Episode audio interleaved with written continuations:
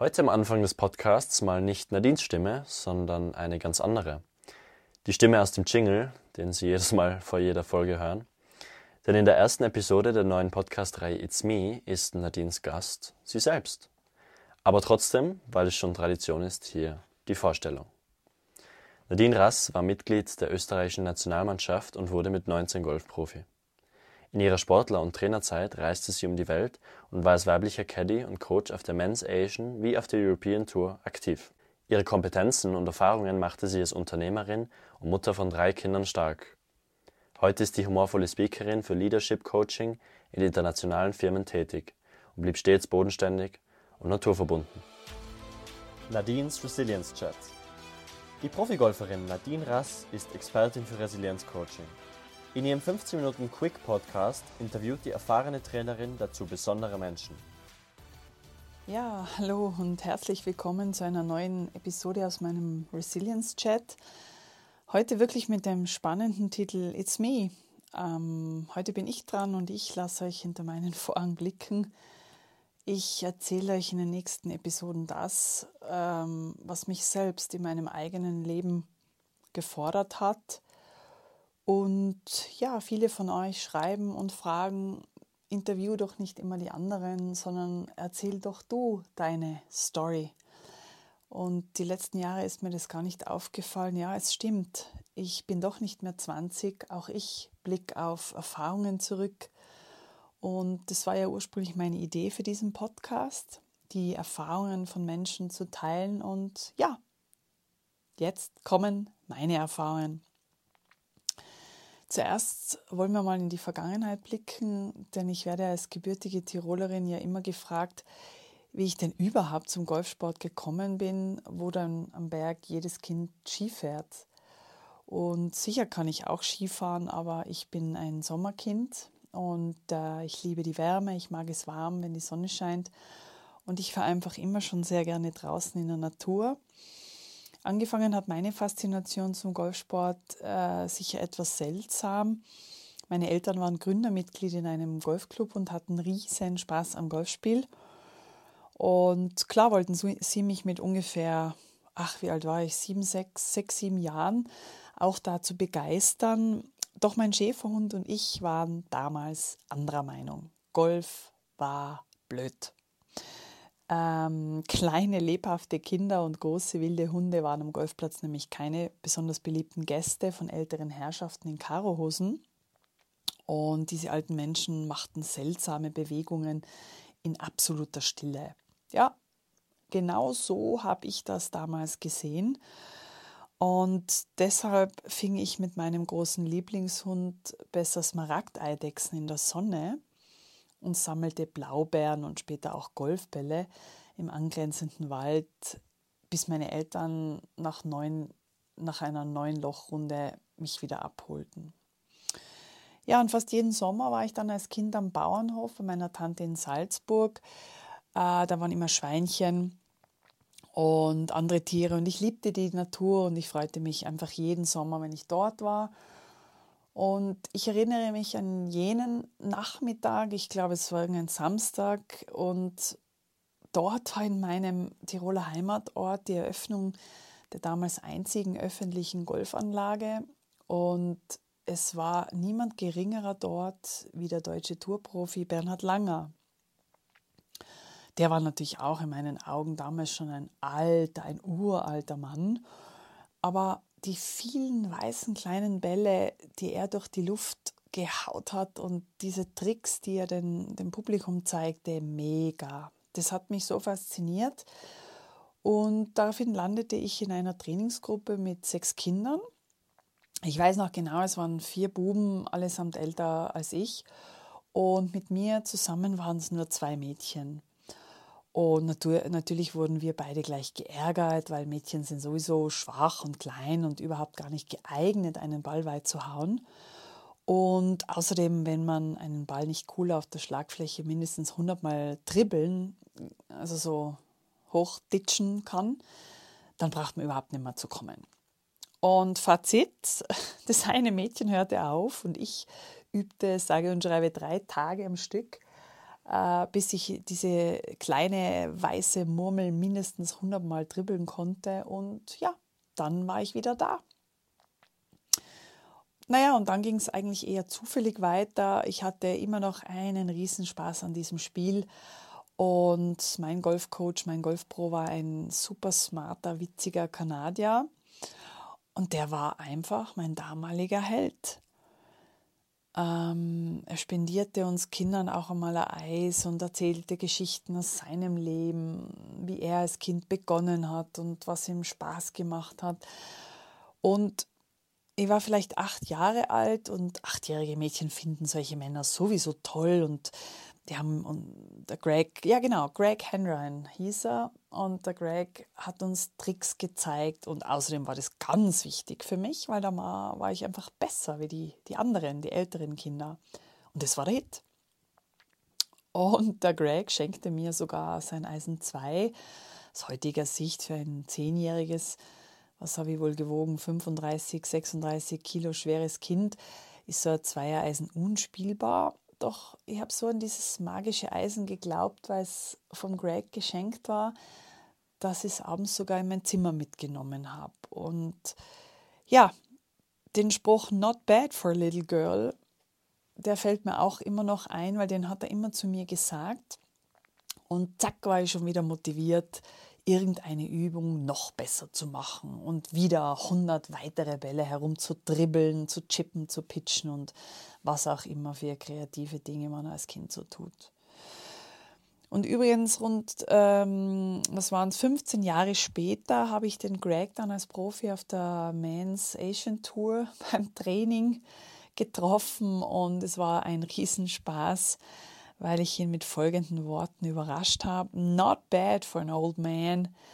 Und er hat sich umgedreht und ja, Little Girl und Old Man, also die Freude war gigantisch und ja, das war dann super lustig, dass man sich nach so langer Zeit als Profi wieder trifft und auch da fielen wieder seine Worte. I, I, I trusted you and I thought you were great. Und er war so unglaublich motivierend und ich denke, er war sicher auch eine Säule, wo ich mein Vertrauen an mich bekommen habe. Natürlich auch meine Eltern, vor allem meine Mutter war immer aufrichtig mit mir, die hat immer an mich geglaubt. Naja, aber da, zu der kommen wir später noch. Jetzt nochmal zurück zu meiner Jugend, denn ich denke, der entscheidende Funke äh, für meine Profikarriere war wahrscheinlich etwas später. Ähm, ich wurde nämlich österreichische Schülermeisterin weil damals außer mir niemand in Wien äh, an diesem Wettspiel teilnahm.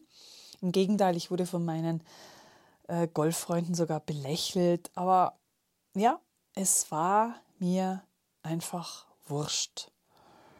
Es war wirklich so, es machte mir überhaupt nichts aus. Ich war so mit Konzentration und Motivation bei der Sache. Ich habe einfach mein Bestes gegeben. Ich hatte natürlich schulfrei äh, dafür bekommen. Es war ganz wichtig in dem Alter. Mir gefielen auch die Pferde auf dieser Trabrennbahn, die den Golfplatz kreuzten. Und das Allerbeste kommt noch, weil ich nämlich österreichische Schülermeisterin geworden bin, wurde ich auf die Europameisterschaften nach ähm, Sanremo, also Grenze zwischen Italien und Frankreich, geschickt. Und schon wieder hatte ich eine Woche schulfrei im September. Und als ich dann auf dieser Europameisterschaft als Zwölfjährige war, habe ich meinen Ball im Raff gesucht und dort entdeckte ich Feigenbäume. Herrlich, also ich weiß noch genau diesen Geschmack dieser reifen, süßen Früchte. Meine Eltern hatten damals ein, ein sehr feines Restaurant und da kannte ich natürlich Feigen, die durfte ich nämlich nie essen, die waren nur für die Gäste bestimmt.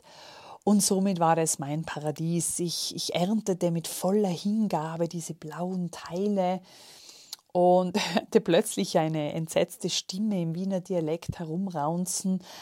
Mm, na Herrskind, was machst denn da? Du spielst eine Europameisterschaft und vertrittst Österreich, da kannst du jetzt keine Feigen essen.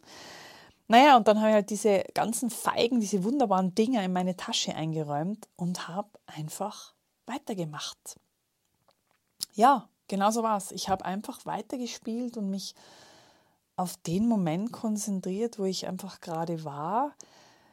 ich habe mir bis dorthin wirklich nie Gedanken gemacht, was andere von mir denken oder vielleicht sogar erwarten.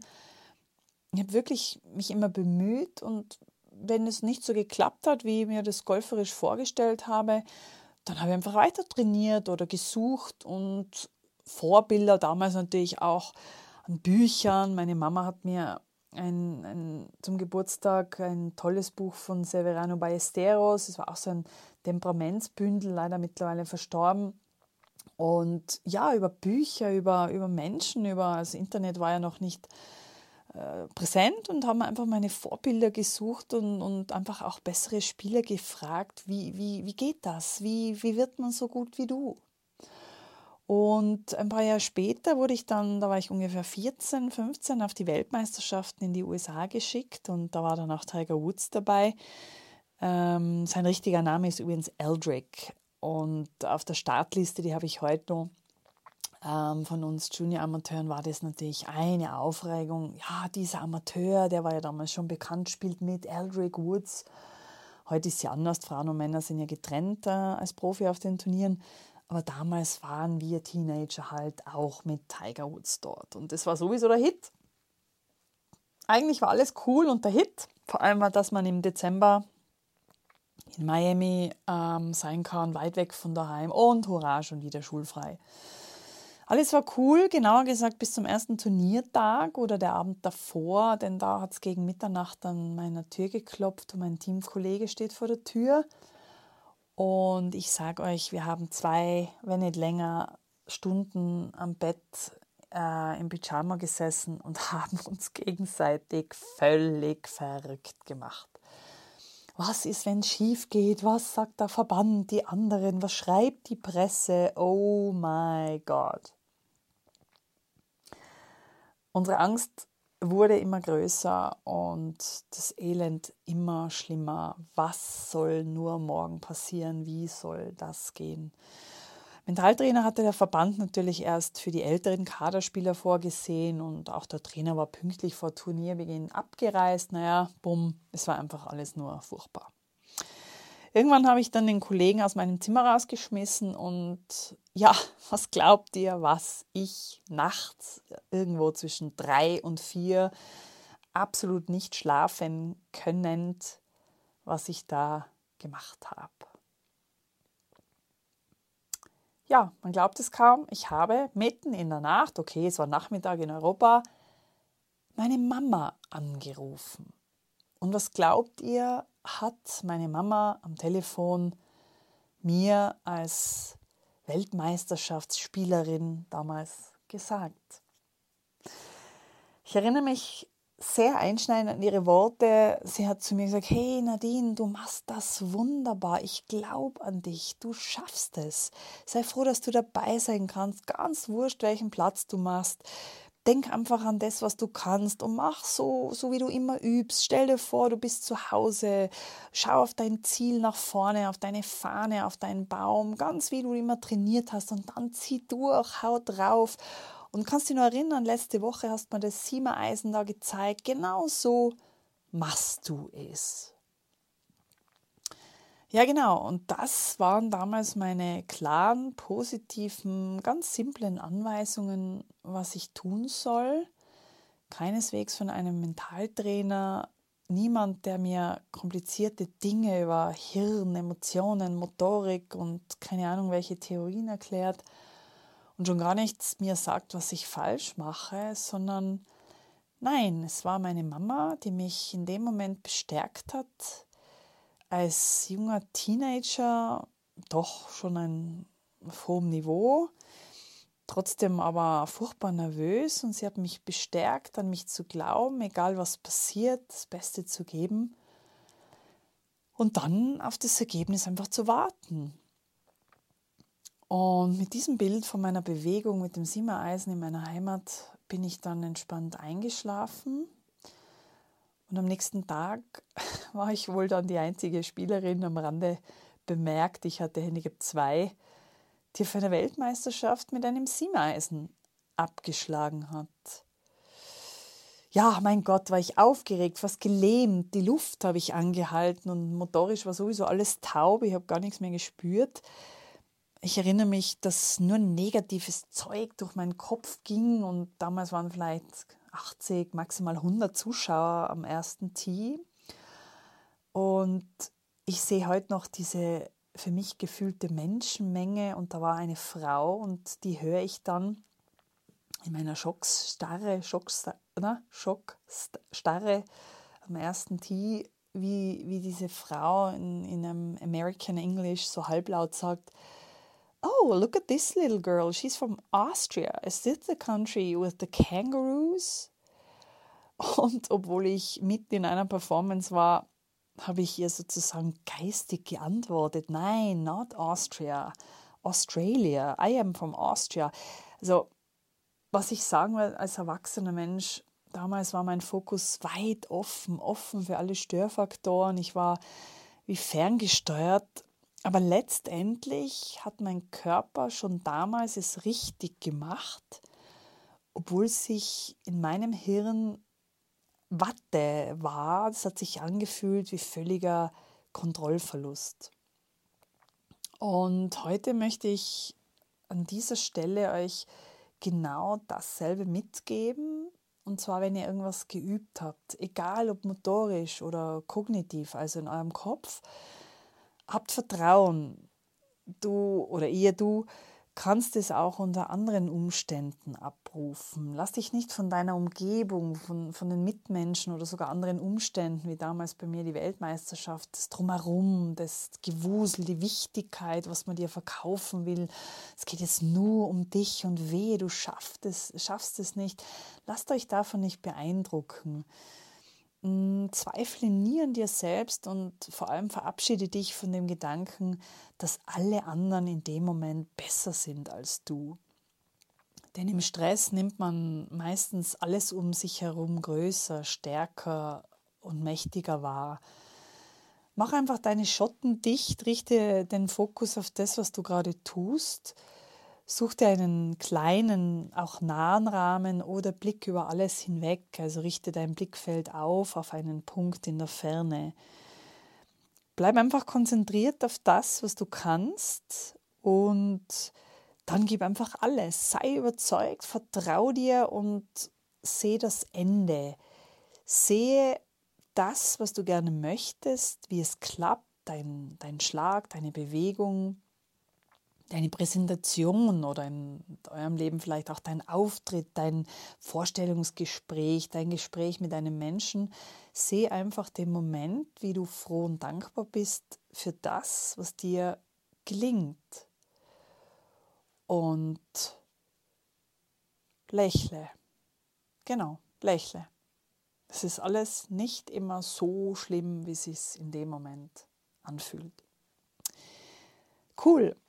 Ähm, für heute verabschiede ich mich und wünsche euch inzwischen eine gute Zeit. Ich danke fürs Zuhören und freue mich, wenn ihr bei meiner nächsten Episode wieder reinhört. Wir werden fortsetzen. Zwar mal in meiner Jugend und ich wünsche euch inzwischen alles Gute.